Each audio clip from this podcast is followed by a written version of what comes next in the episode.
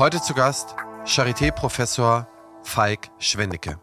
Die Zukunft der KI-Befundung. Mein Gast liest, wie in dieser Staffel üblich, seine These, begründet sie und im Anschluss diskutieren wir. Wir diskutieren lebhaft über Befundung, über die Intensität der Diagnose und um zukünftige Lösungen, die es in einer Zahnarztpraxis, aber auch im Gesundheitswesen im digitalen Bereich geben sollte. Was mich beispielsweise unglaublich stört, ist, dass ich überall meine Anamnese neu machen muss. Seit Ulla Schmidt, die es schon mal aufgeworfen hat, hat sich im Prinzip nichts geändert. Darüber diskutieren wir und über sehr viel spannende Sachen mehr. Viel Spaß beim Zuhören.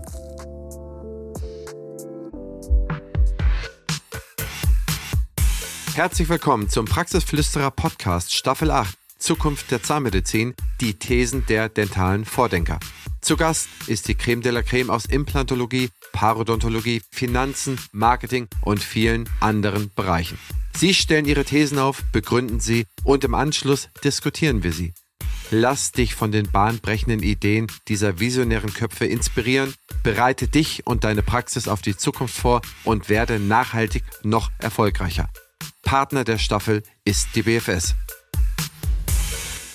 Meine These lautet, dass die Zahnmedizin der Zukunft deutlich mehr geprägt sein wird von diagnostischen Verfahren und dem Versuch, unsere Patienten und deren Gesundheit und Krankheitsstatus viel besser zu verstehen und dass diese Diagnostik viel, viel mehr wahrgenommen wird als eigentlich die Grundlage allen unseres Tuns, wo sie doch heute teilweise im Vorbeigehen stattfindet. Und mit diesem Schwerpunkt Diagnostik wird sich auch die Frage stellen, welche Daten nutzen wir für die Diagnostik und ich postuliere das Zeitalter einer datengetriebenen Zahnmedizin, das vor uns steht. wenn ich dazu etwas ausholen darf und das vielleicht ein bisschen herleiten und begründen darf, dann glaube ich, sind wir uns alle einig, dass wir in einer Zeit leben, die jetzt schon im Alltag massiv von Daten und Datenanwendungen bestimmt wird. Big Data und Daten als das neue Öl sind schon seit fünf bis zehn Jahren in aller Munde und gerade jetzt die letzten zwei, drei Jahre haben Anwendungen wie Künstliche Intelligenz doch in der Laienpresse fast täglich aufpoppen lassen. Und wir sehen, dass diese datengetriebene Anwendung, das Big Data, KI und Simulationen eben überall im Alltag, ob das das autonome Fahren ist oder die Gesichtserkennung im Telefon oder am Pass oder die Regulation von Bankgeschäften und die Entdeckung von kriminellen Aktivitäten dort und, und, und, dass all das heute im Alter schon relativ gut funktioniert. Dass das besser funktioniert als in der Medizin noch, liegt vor allen Dingen daran, dass die Medizin eben ein ganz eigenes Feld ist mit ganz anderen Herausforderungen, als das zum Beispiel in der Industrie ist.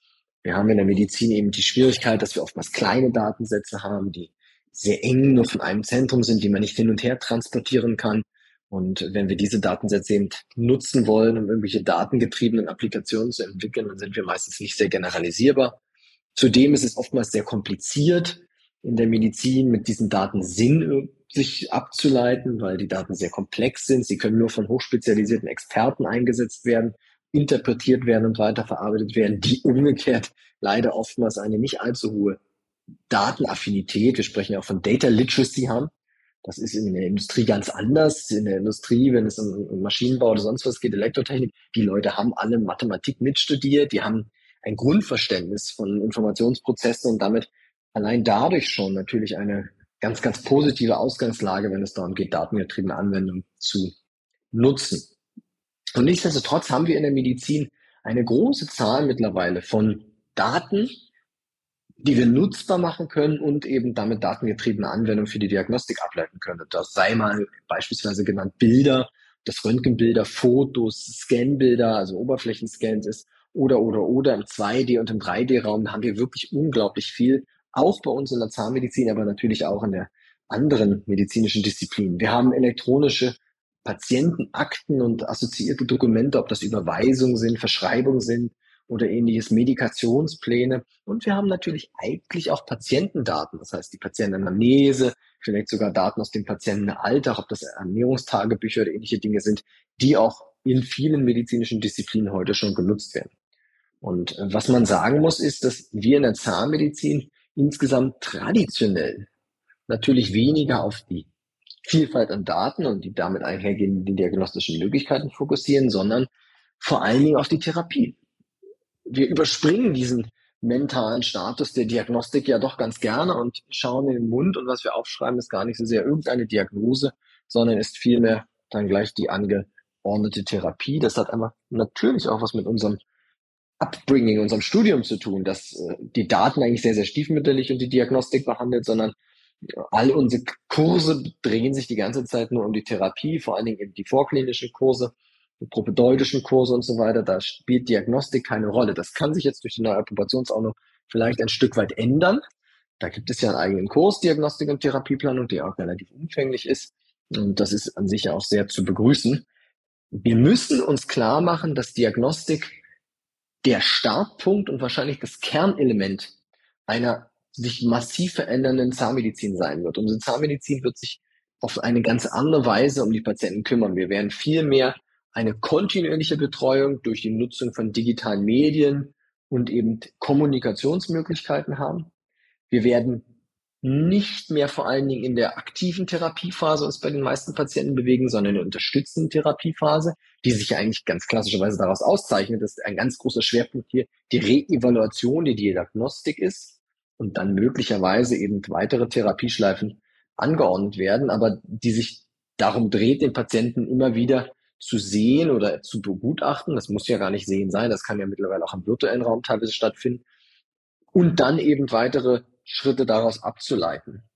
Und was uns in der Medizin eben schon länger klar ist, dass Diagnostik mehr ist als nur Detektion, auch das fehlt in der Zahnmedizin völlig. Wir haben in der Zahnmedizin einen ganz großen Fokus darauf, Krankheiten zu finden und realisieren jetzt eigentlich erst in den letzten Jahren, dass das schön und wichtig ist, dass wir aber bei der Vielzahl Therapiemethoden, weil wir diesen großen Fokus auf Therapien haben, dass wir eigentlich sehr, sehr individuell therapieren müssen für jeden Patienten, für jede, für jeden Zahn, für jede Läsion unterschiedlich. Das heißt also, unsere Diagnostik muss das abbilden, dass wir am Ende diese Vielzahl an Therapien auch zielgerichtet einsetzen können. Und dafür brauchen wir mehr als nur Detektion, also die Krankheit finden, sondern wir brauchen auch ein Staging, also die Krankheit in ihrem Schweregrad vermessen.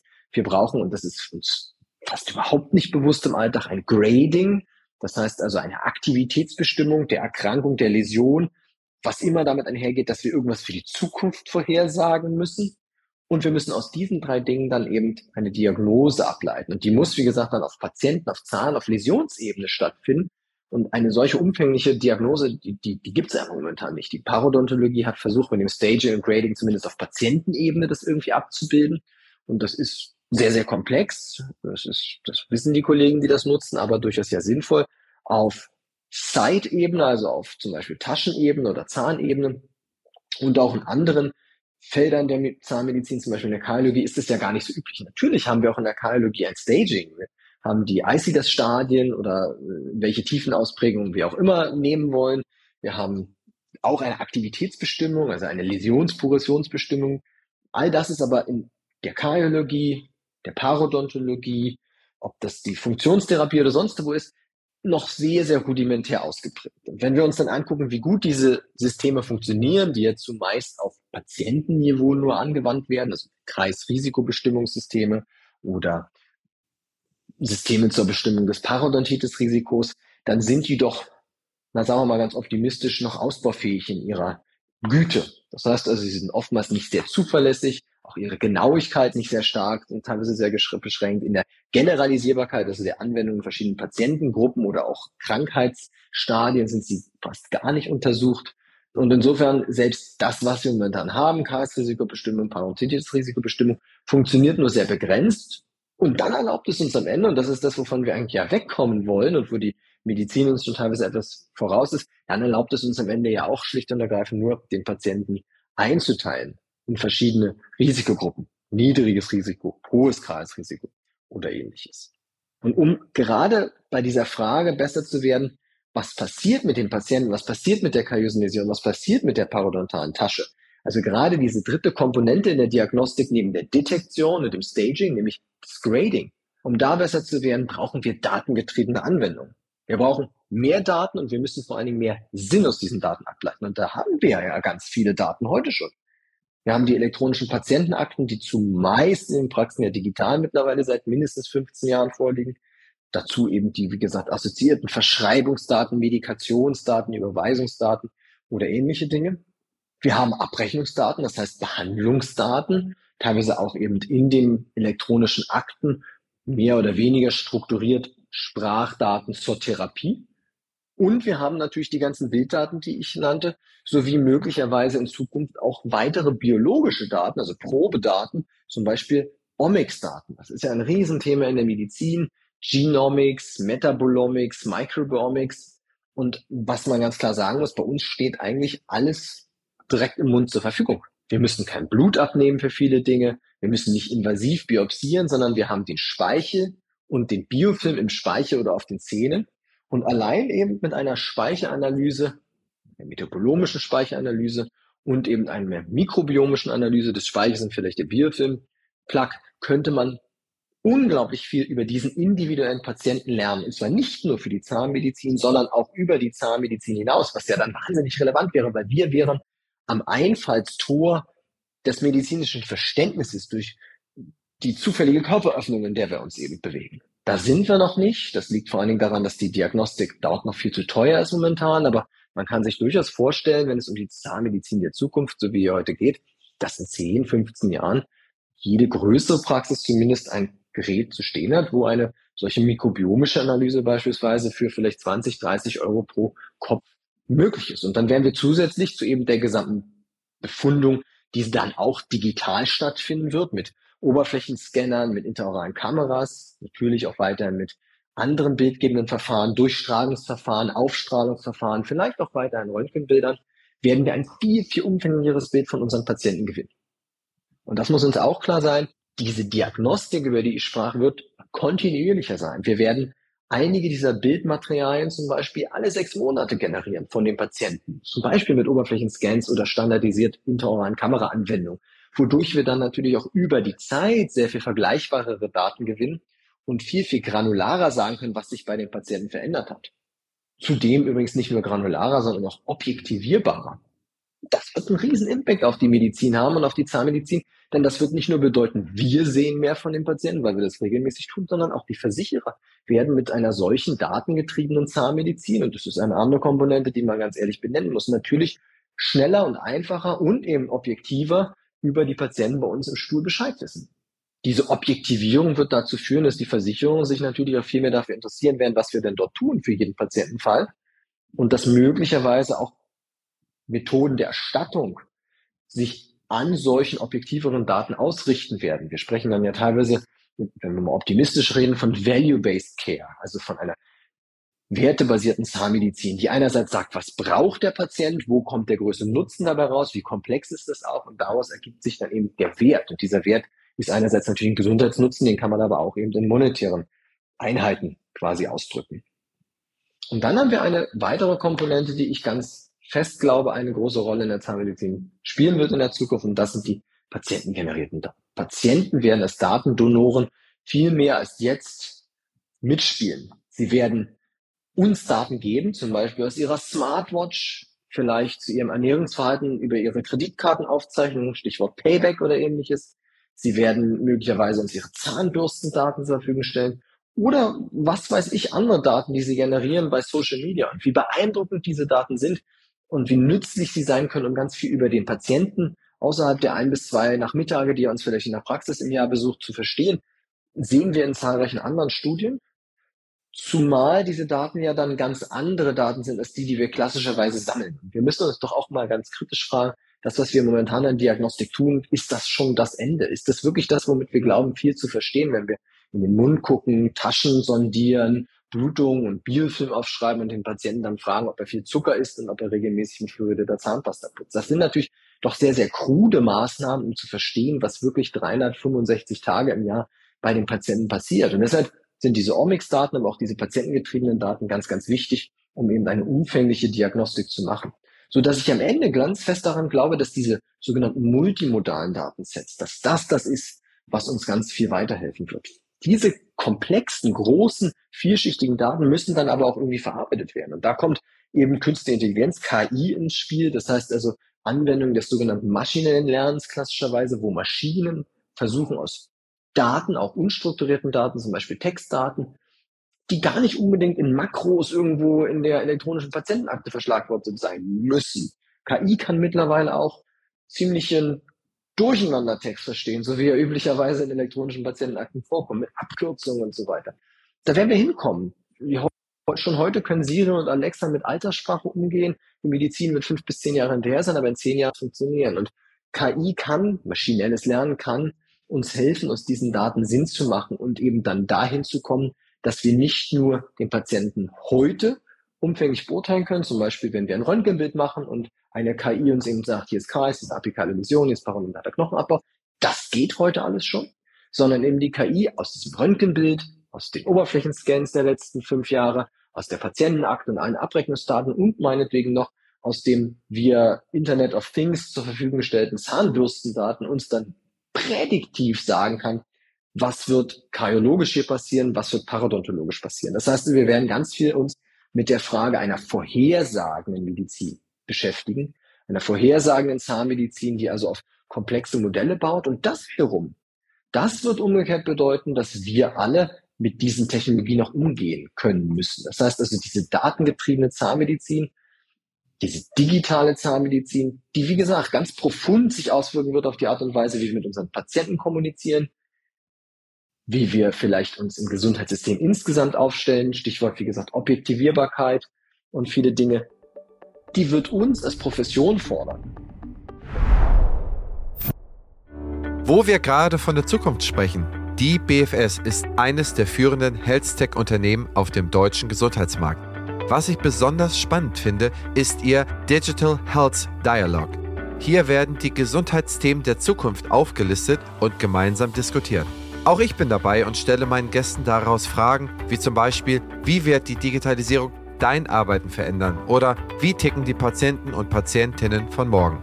Mach mit und trage deinen Teil dazu bei, die Digitalisierung patientenfreundlich und praxisnah zu gestalten, damit die Medizin von morgen zum Vorteil für alle wird.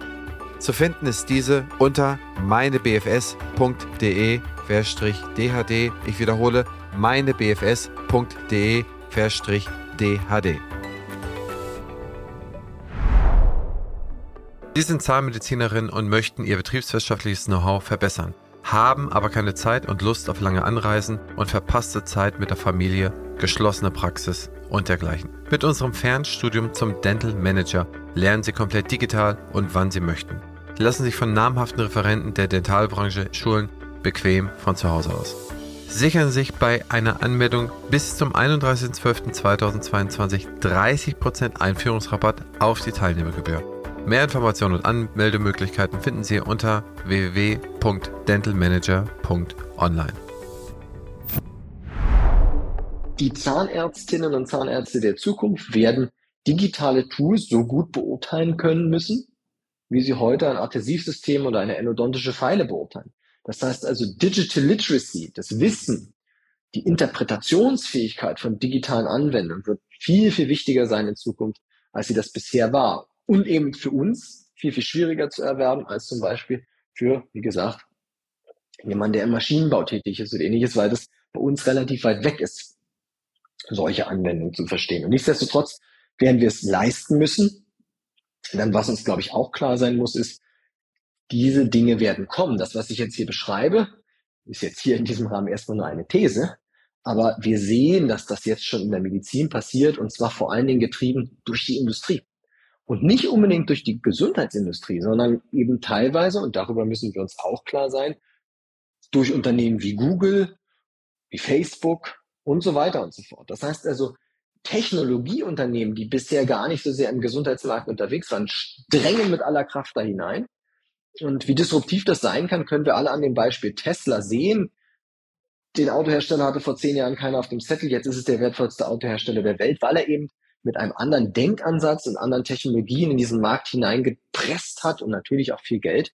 Und das droht uns, wenn wir nicht als Profession uns auch der Sache annehmen, natürlich auch in der Zahnmedizin. Und deshalb ist es ganz wichtig, dass wir uns einerseits das Wissen aufschaffen, dass wir uns andererseits politisch und auch zum Beispiel in den Universitäten entsprechend aufstellen, um da uns erst eine Meinung zu bilden und dann diese Meinung auch möglichst umsetzen oder befördern zu können.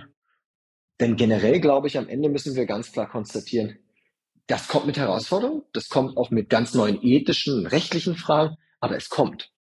Und insofern kann eigentlich der Anspruch bei uns nur sein, diese Technologien und insgesamt diese Notwendigkeit einer tieferen, breiteren und umfänglicheren Diagnostik zu umarmen, wie man im Englischen sagen würde, embracing it. Also es ganz aktiv anzunehmen, denn es zu negieren wird nicht gelingen und insofern fordere ich uns quasi schon auf, mehr Datenwagen, mehr KI-Wagen, diese Technologien ganz aktiv bei uns in die Zahnmedizin hineinzubringen, um dann auch zu steuern, wie sie unseren Berufsstand, wie sie unsere Profession verändern, denn das werden sie ganz gewiss tun. Lieber Professor Schwennecke, schön, dass Sie wieder mit von der Partie sind. Ja, danke für die Einladung. Ich freue mich. Ja, das war beim letzten Mal ja echt schon toll. Da haben wir tolles Feedback bekommen. Und jetzt in der neuen Staffel, die Zukunft der KI-Befundung, da haben Sie ja eine sehr interessante These eingesprochen und die begründet. Und da wollte ich mal über ein, zwei Sachen mit Ihnen drüber diskutieren.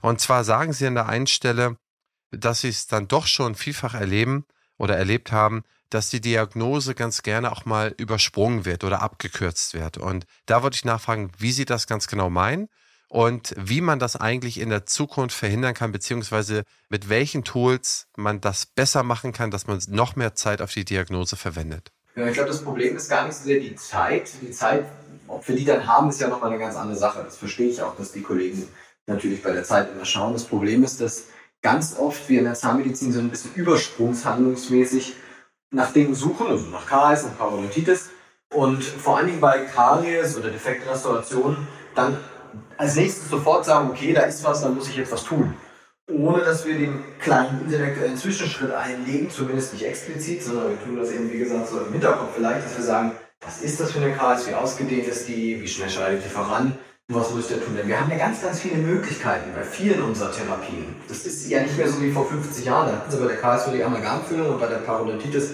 eben die reselektive Therapie so ungefähr und noch ein bisschen die Säuberung, aber viel mehr konnten sie da ja gar nicht tun, weil das nicht entwickelt war. Der Charme ist ja heute, wir haben diese Möglichkeiten das heißt aber umgekehrt auch, wir müssen uns genau überlegen, welche unserer Probleme im Patienten XYZ braucht welche Lösung. Und ich glaube, da können uns digitale Tools helfen, weil sie einfach sehr, sehr schnell aus auch großen Datenmengen, also Röntgenbildern, andere Bilder, klinische Daten, anamnestische Daten, genau das zusammentragen können, was uns dann einfach auch Zeit kostet. Wenn ich dann nochmal drei Bilder irgendwie zusammentragen muss, die Helferin muss das in der Akte suchen, dann muss die nebeneinander aufmachen und so weiter, das dauert. Und das ist genau der Punkt, weshalb es dann teilweise übersprungen wird, auch weil es eben auch im Kopf dauert. Das alles in, bei den Parodontologen heißt es, jetzt Stages und Grades abzubilden. Das kostet Zeit und das kann, glaube ich, Technologie uns relativ gut abnehmen und uns dann sehr schnell eben sagen, der Patient hat diese und diese Wahrscheinlichkeit, dass es voranschreitet, die Läsion ist so tief oder so ausgedehnt und insgesamt besteht dieses Patientenrisiko. Deshalb sind diese Optionen empfehlenswert. Ich glaube nicht, dass wir da ankommen werden, dass irgendeine Technologie uns sagen wird, was wir tun sollen, genau. Aber ein gewisser Handlungskorridor wird uns sicherlich empfohlen, basierend auf genau diesen Aspekten Diagnostik. Schlussendlich hat man ja auch gar keine andere Chance, als digitale Tools zur Hilfe zu nehmen, denn uns fällt die Arbeitskraft weg. Wir haben fast 10.000 offene Stellen in der Zahnmedizin bei 220.000 Mitarbeiterinnen mit einer steigenden Tendenz. Die Babyboomer gehen raus. Das heißt, wenn wir keine signifikante digitale Unterstützung haben, dann werden wir auch eher noch mehr in Zukunft diese Abkürzung nehmen müssen, weil mir ja auch keiner mehr was raussuchen kann oder mal was breitlegen kann oder die letzten Notizen nochmal hervorkramen kann. Das Problem, glaube ich, ist vielmehr, dass es diese Tools doch eigentlich noch gar nicht gibt? Oder haben Sie da eine andere Erkenntnis? Sind da welche dabei, die solche Tools entwickeln? Oder haben Sie da, sehen Sie da einen Hoffnungsschimmer am Horizont, was man da zur Unterstützung heranziehen könnte? Ja, einiges gibt es ja schon, gerade wenn es um die Bildanalytik geht. Da haben wir auch beim letzten Mal schon drüber gesprochen, da ist ja schon einiges da und das funktioniert zunehmend besser.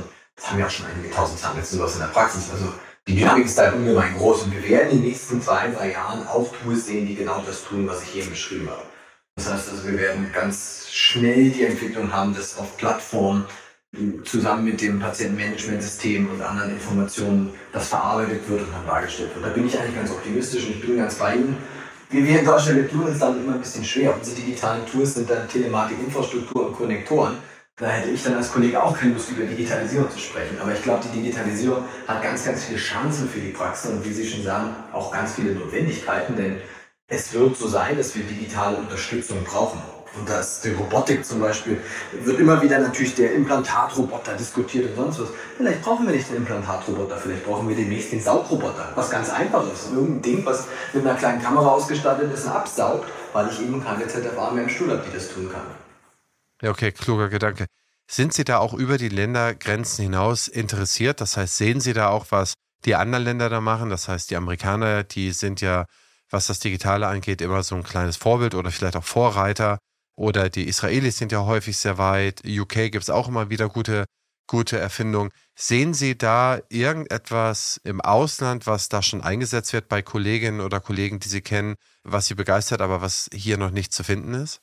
Also was schon eingesetzt wird, würde ich jetzt nicht sagen. Nein, ich glaube, dass wir bei dieser Frage der digitalen Diagnostik in der Zahnmedizin in Deutschland relativ wettbewerbsfähig eigentlich sind, weil generell die deutsche Zahnmedizin weltweit einen guten Stellenwert hat und gut aufgestellt ist, auch was die Forschungsleistung angeht. Müssen wir natürlich jetzt aufpassen, dass wir nicht abgehängt werden. Ich, wir haben das ja auch schon diskutiert. Wir haben ja aus der Charité ein Startup ausgegründet und in meiner Erfahrung ist es unglaublich viel schwerer, in Deutschland und Europa an Geld zu kommen, um eben diese Technologie dann irgendwie auch an den Mann zu bringen, als es in den USA ist. Und das ist dann vielleicht ein Grund, weshalb wir diese Technologien da auch eher sehen. Stand heute würde ich nicht sagen, dass die Kolleginnen und Kollegen in Asien oder in den USA oder Israel jetzt unendlich viel weiter sind.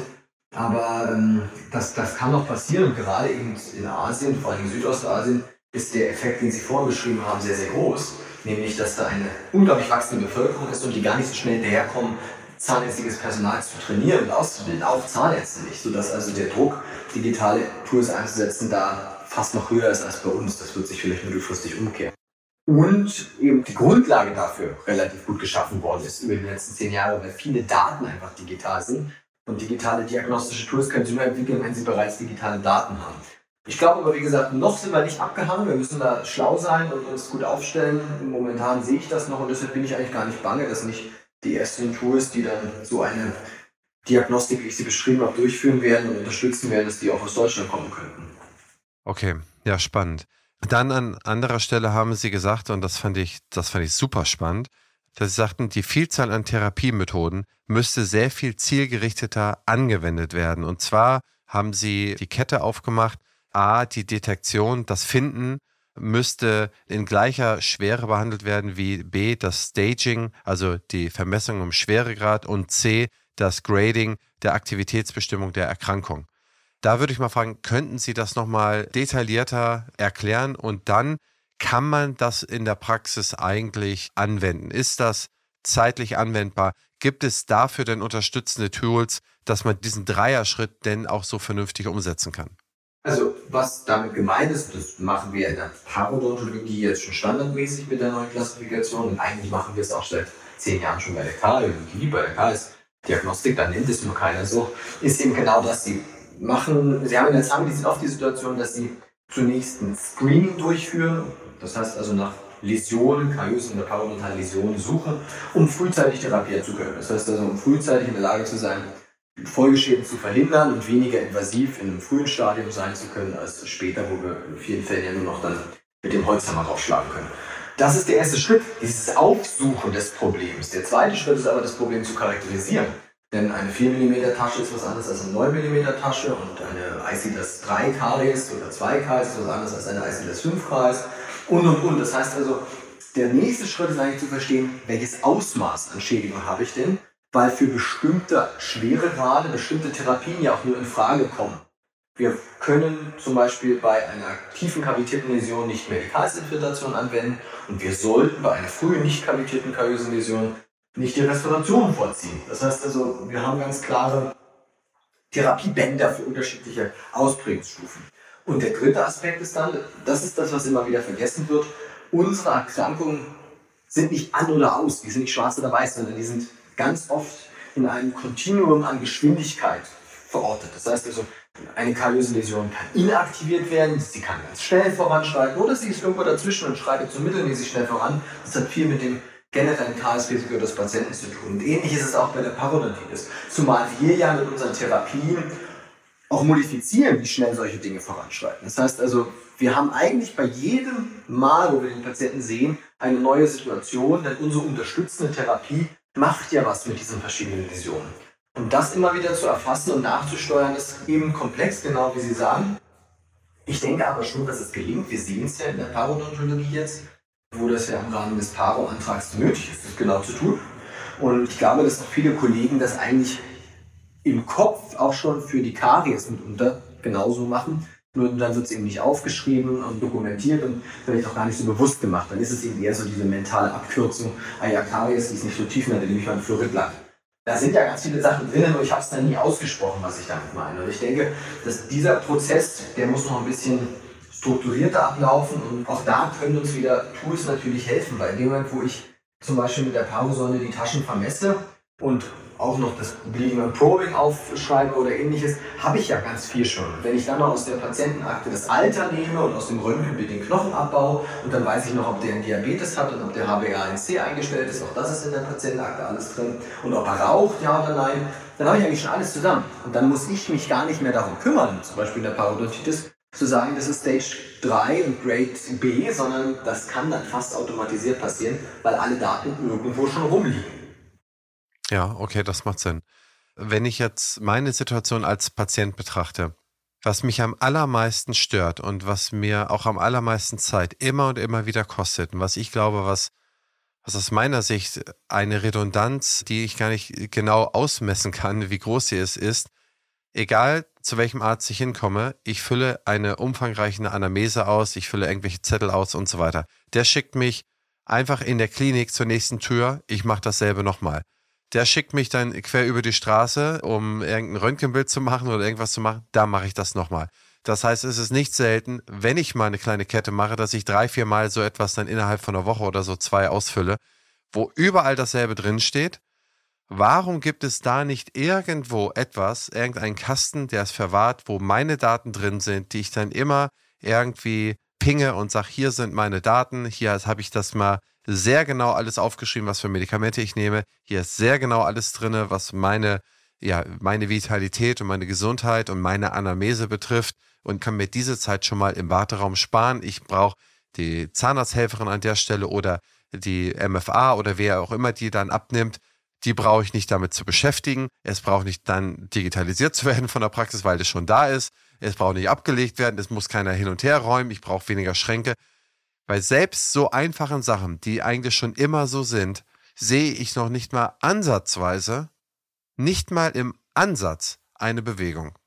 Und jetzt möchte ich mal den Visionär, jetzt möchte ich mal die Meinung vom Visionär dazu haben. Ja und nein. Ich glaube, das Problem ist ja verstanden. Das ist ja jetzt die Diskussion ist ja so, so alt wie 15 Jahre. Ulla Schmidt hat schon 2003, als Gesundheitsministerin war, versucht eben mit der elektronischen Patientenakte, da ging es dann damals noch um eine Karte, das Ganze zu beheben. Und das ist genau das, wo ich vorhin so im Schlenker gesagt habe, wir stehen uns in Deutschland dabei so ein bisschen im Weg. Wir haben da natürlich wieder ein bürokratisches Monstrum geschaffen, weil bei uns der Datenschutz immer das Allerwichtigste ist, was ja auch völlig okay ist, das muss man ernst nehmen. Aber wie auch bei der Maut und bei vielen anderen Projekten ist es immer so ein bisschen Overreach in Deutschland. Wir killen dann das Projekt, indem wir es zu groß denken und damit zu kompliziert machen. Und deshalb haben wir diese elektronische Patientenakte zwar jetzt theoretisch da, aber da ist nichts drin weil das ganze Rahmen nicht da ist. Es ist auch viel zu kompliziert, es ist auch alles drei Jahre zu spät und so weiter. Also genau das, was Sie beschreiben, ist eigentlich schon angedacht, es wird dann nur eben schlecht ausgeführt. Und die EU ist ja gerade dabei, mit dem europäischen Gesundheitsdatenraum dort einen Rahmen zu schaffen. Da wollen wir mal hoffen, dass das nicht auch wieder so wahnsinnig kompliziert wird. Dann macht es nämlich auch keiner. Und dass nicht wieder diese Fragen, der Patient muss aktiv zustimmen, dass die Daten da reinkommen und so weiter, diese Projekte ganz unpraktisch machen. Das, wir wissen aus tausend anderen Sachen, das geht mir nicht anders. Wenn ich irgendwo ein Zettelchen kriege, wo ich aktiv irgendwas zustimmen muss, bin ich erstmal hm, skeptisch. Warum, was soll das und so weiter und so fort. Wir müssen dahin kommen, dass es eine Opt-out-Regelung gibt. Das heißt also, dass die Patienten sagen, ich kann aktiv aussteigen, wenn ich irgendeinen Grund habe dafür. Aber der Standardfall sollte sein, dass meine Daten genau wie Sie sagen, dort liegen und dort leben. Technisch möglich ist das alles. Und dazu braucht es auch nicht die in Deutschland eben eingerichtete Telematikinfrastruktur mit dem ganzen Bohai Das machen andere Länder viel, viel einfacher, viel, viel pragmatischer. Und by the way, ich glaube nicht, dass es in, was weiß ich, Litauen oder Estland oder so unglaublich viel unsicherer ist als bei uns. Aber ich bin ganz bei Ihnen, das wäre ein so basaler erster Schritt, der ganz viele nicht nur Aufwände reduzieren würde, sondern auch Behandlungsfehler. Wir wissen, dass, dass ja Fehlmedikationen und Fehlbehandlungen ganz, ganz oft genau an diesem Punkt ja auch sich verorten lassen. Und das können wir ganz einfach abstellen. Ja, wie gesagt, ich bin jetzt seit fast 20 Jahren im Gesundheitswesen und wir sind ja komplett einer Meinung. Es wird seit ah, mindestens 18 Jahre, 15 Jahre wird genau darüber gesprochen. Ich bin bald ein alter Mann und es ist immer noch nicht da. Ne? Und ich habe da langsam den Glauben dran verloren, dass es bei, das sind einfachste Sachen. Ne? Also ich beschreibe jetzt nicht den Turmbau von Babel oder so, ja. Das heißt, ich beschreibe hier eine einfache gesicherte Box im Sinne virtuelle Box, wo meine Daten einmal sauber abgelegt sind. Meine Medikation. Wer weiß schon genau, worauf er dann im konkreten Fall irgendwo mal allergisch reagiert hat oder wer weiß denn schon, hat denn im Kopf dann beim Arzt, welche Medikamente er dann alle nimmt oder sie dann alle nimmt. Okay, die groben, wenn ich Metformin oder so nehme, das habe ich dann alles im Kopf. Aber so ein paar andere Sachen, ja, welche Dosierung ist das, welche und so weiter, das habe ich doch gar nicht. Im Zweifel gebe ich da die falschen Sachen an. Das heißt, es führt zu Fehlern und wir kriegen einfache Sachen nicht gelöst. Und man hat immer so einen Indikator und zwar, wie viel Prozent des Umsatzes wird für digitale Lösungen ausgegeben? Ja, also für digitale Produkte, äh, Software und so weiter. Und die Zahnmedizin ist bei ungefähr anderthalb Prozent. Ja, der Industriedurchschnitt ist bei viereinhalb Prozent. Das heißt, der Dachdecker oder der Zimmermann ist besser digitalisiert als die Zahnmedizin. Das kann ja wohl nicht sein. Das geht ja von Umsatz her, klar, ne? Unterschiedliche Umsätze, aber es ist ja eine relative Kennzahl. Und da frage ich mich, ist das eine Aufgabe, dass man so etwas staatlich regelt und dann eine 20-jährige Verkettung reinzieht? Wenn jetzt eine Private Company, ein Startup kommt oder eine Public-Private Company kommt und sagt, wir bauen diesen Kasten wie so die Luca-App, ne? Die Luca-App hat ja auch alles geschlagen und die staatliche App, die ist ja so ein bisschen ins Hintertreffen gekommen. Und hier hast du alles drin. Es hat den Datensicherheitsstandard XY und hier kannst du einmal alles aufnehmen und dann kannst du dein Handy ranhalten und dann wird es dann diese Daten übertragen. Was ist Ihre Meinung dazu? Sollte der Staat das weiterhin organisieren oder ist es nicht eine Möglichkeit, dass genauso etwas wie die Luca-App für die Anamnese, für die Zahnmedizin da entstehen sollte? Also ich glaube, der Staat hat ja teilweise leider bewiesen, dass er nicht der richtige Player dort ist. Wenn wir uns umgekehrt angucken, diese ganzen KI-Lösungen, die jetzt auf den Markt bringen, da hatte der Staat eben relativ wenig mit zu tun, außer dass er vielleicht an der einen oder anderen Stelle Anschubfinanzierung gegeben hat, aber in der Umsetzung sagt sicher nicht. Deshalb gibt es die Dinger schon und deshalb sehen die halt aus wie das iPhone. Und umgekehrt nachher fühlt sich die Telematik-Infrastruktur und viele andere Dinge, die der Staat gebaut hat, an wie 1992. Das heißt also, ich glaube schon, dass, dass wir einerseits einen regulatorischen Rahmen brauchen, ganz sicher. Wir brauchen Normen, wir brauchen Standards, das ist doch alles in Ordnung, auch was den Datenschutz angeht. Aber dann glaube ich nicht, dass der Staat der richtige Akteur ist. Das will jetzt nicht den Berliner Flughafen und viele, viele andere Beispiele nennen. Ich glaube, das wissen wir alle, dass, dass am Ende viele Lösungen schlanker werden, praktischer werden, viel näher an den Menschen dran sind, weil die Menschen im ersten Moment dafür ihr eigenes Geld ausgeben. Wenn ich natürlich gezwungen werde, diese Telematikinfrastruktur zu kaufen, dann ist ja klar, dass die auch gar nicht besonders nett sein muss. besonders Handy, weil es ja völlig egal, ich muss sie eh kaufen. Wenn ich umgekehrt aktiv mein Geld ausgebe für eine Software, die eben 200 Euro im Monat kostet, dann gucke ich da genauer hin. Und dann muss die Software auch genau diese Kriterien einfach zu bedienen, sie muss schön aussehen und so weiter. Also das, womit ich subjektiv entscheide, wo mein Geld hinfließt, die muss sie dann erfüllen. Deshalb bin ich ganz bei Ihnen. Ich glaube, dass wir bei vielen Sachen einen Rahmen brauchen. Der muss der Staat oder Regulierungsbehörden oder irgendwelche Standesorganisationen und so weiter mitbestimmen. Und das ist ganz wichtig, weil wir haben ganz viel Wildwest momentan in diesem Markt der digitalen Tools außerhalb der angediskutierten Telematikinfrastruktur. Also gerade zum Beispiel die KI-Tools, da sind viele bei, wo ich nicht genau weiß, wie gut die sind. Genau deshalb brauche ich diesen regulatorischen Rahmen. Aber dann eben zu sagen, das kann nur der Staat bauen, das ist, glaube ich, Quatsch. Okay, nee, super. Meine letzte Frage ist, das ist so ein bisschen die abschließende Gretchenfrage für heute. Was ist Ihre Idee von Gesundheit in Zukunft? Das ist eine sehr weite philosophische Frage. Wenn ich mal bei meinem Bereich bleibe, und da wollen Sie ja wahrscheinlich hin, ich glaube, dass die zukünftige Generation an Menschen, dass die durchaus sehr viel proaktiver mit ihrer Gesundheit umgehen werden. Das ist teilweise schon ein bisschen gruselig, diese Selbstoptimierung, die wir da jetzt bei der Generation Z sehen. Das ist also auch wieder absolut übertreibend, was, was das Gesundheitsbewusstsein angeht, aber sei es drum. Und die werden natürlich sehr viel interessierter auch sein, ihre Gesundheitsdaten zu kennen, mit ihren Gesundheitsdienstleistern, ob das jetzt der Arzt, der Zahnarzt oder eben die, die Physiotherapie ist oder sonst was, sich auseinanderzusetzen. Das heißt also, ich glaube, wir werden viel, viel proaktivere Patienten in Zukunft sehen, als wir das heute tun, die sich um ihre Gesundheit lebenslang kümmern wollen. Die wollen gar nicht erst krank werden und dann erst zum Arzt gehen, sondern sie wollen mit ihrem Gesundheitsprovider, wie es im Englischen heißt, rechtzeitig sich darum kümmern, dass gar nichts passiert. Und deshalb sind gerade diese ganzen vorsorgenden Tools, diagnostische Screenings mit all den Schwierigkeiten. Da kann ja auch viel falsch positiv sein und so weiter, wenn ich mich immer durchleuchten lasse.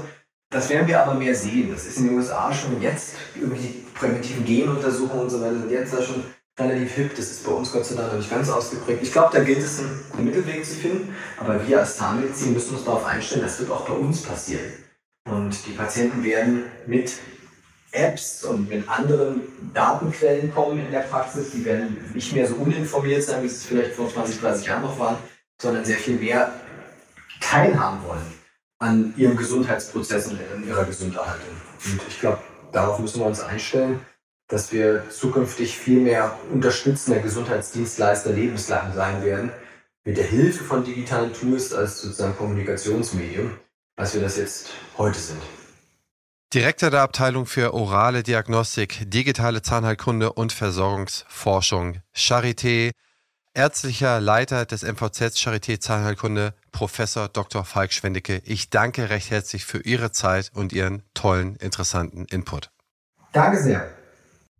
Ja, und Sie, liebe Zuhörerinnen und Zuhörer, ich hoffe, es hat Ihnen gefallen, die Zukunft der Zahnmedizin die Ideen und die Thesen der Visionäre zu hören. Wenn es Ihnen gefallen hat, dann bewerten Sie uns bei Spotify oder iTunes mit 5 Sternen und hinterlassen einen kleinen Satz. Das hilft wirklich beim Algorithmus. Und wenn Fragen bestehen, einfach eine E-Mail schreiben. Da kann ich bestimmt dem Professor Schwennecke nochmal eine Mail schicken und nachfragen, ob das eine oder andere nochmal aufzuklären ist. Insofern vielen Dank fürs Zuhören und bis zum nächsten Mal. Ihr und euer Christian Henrizi.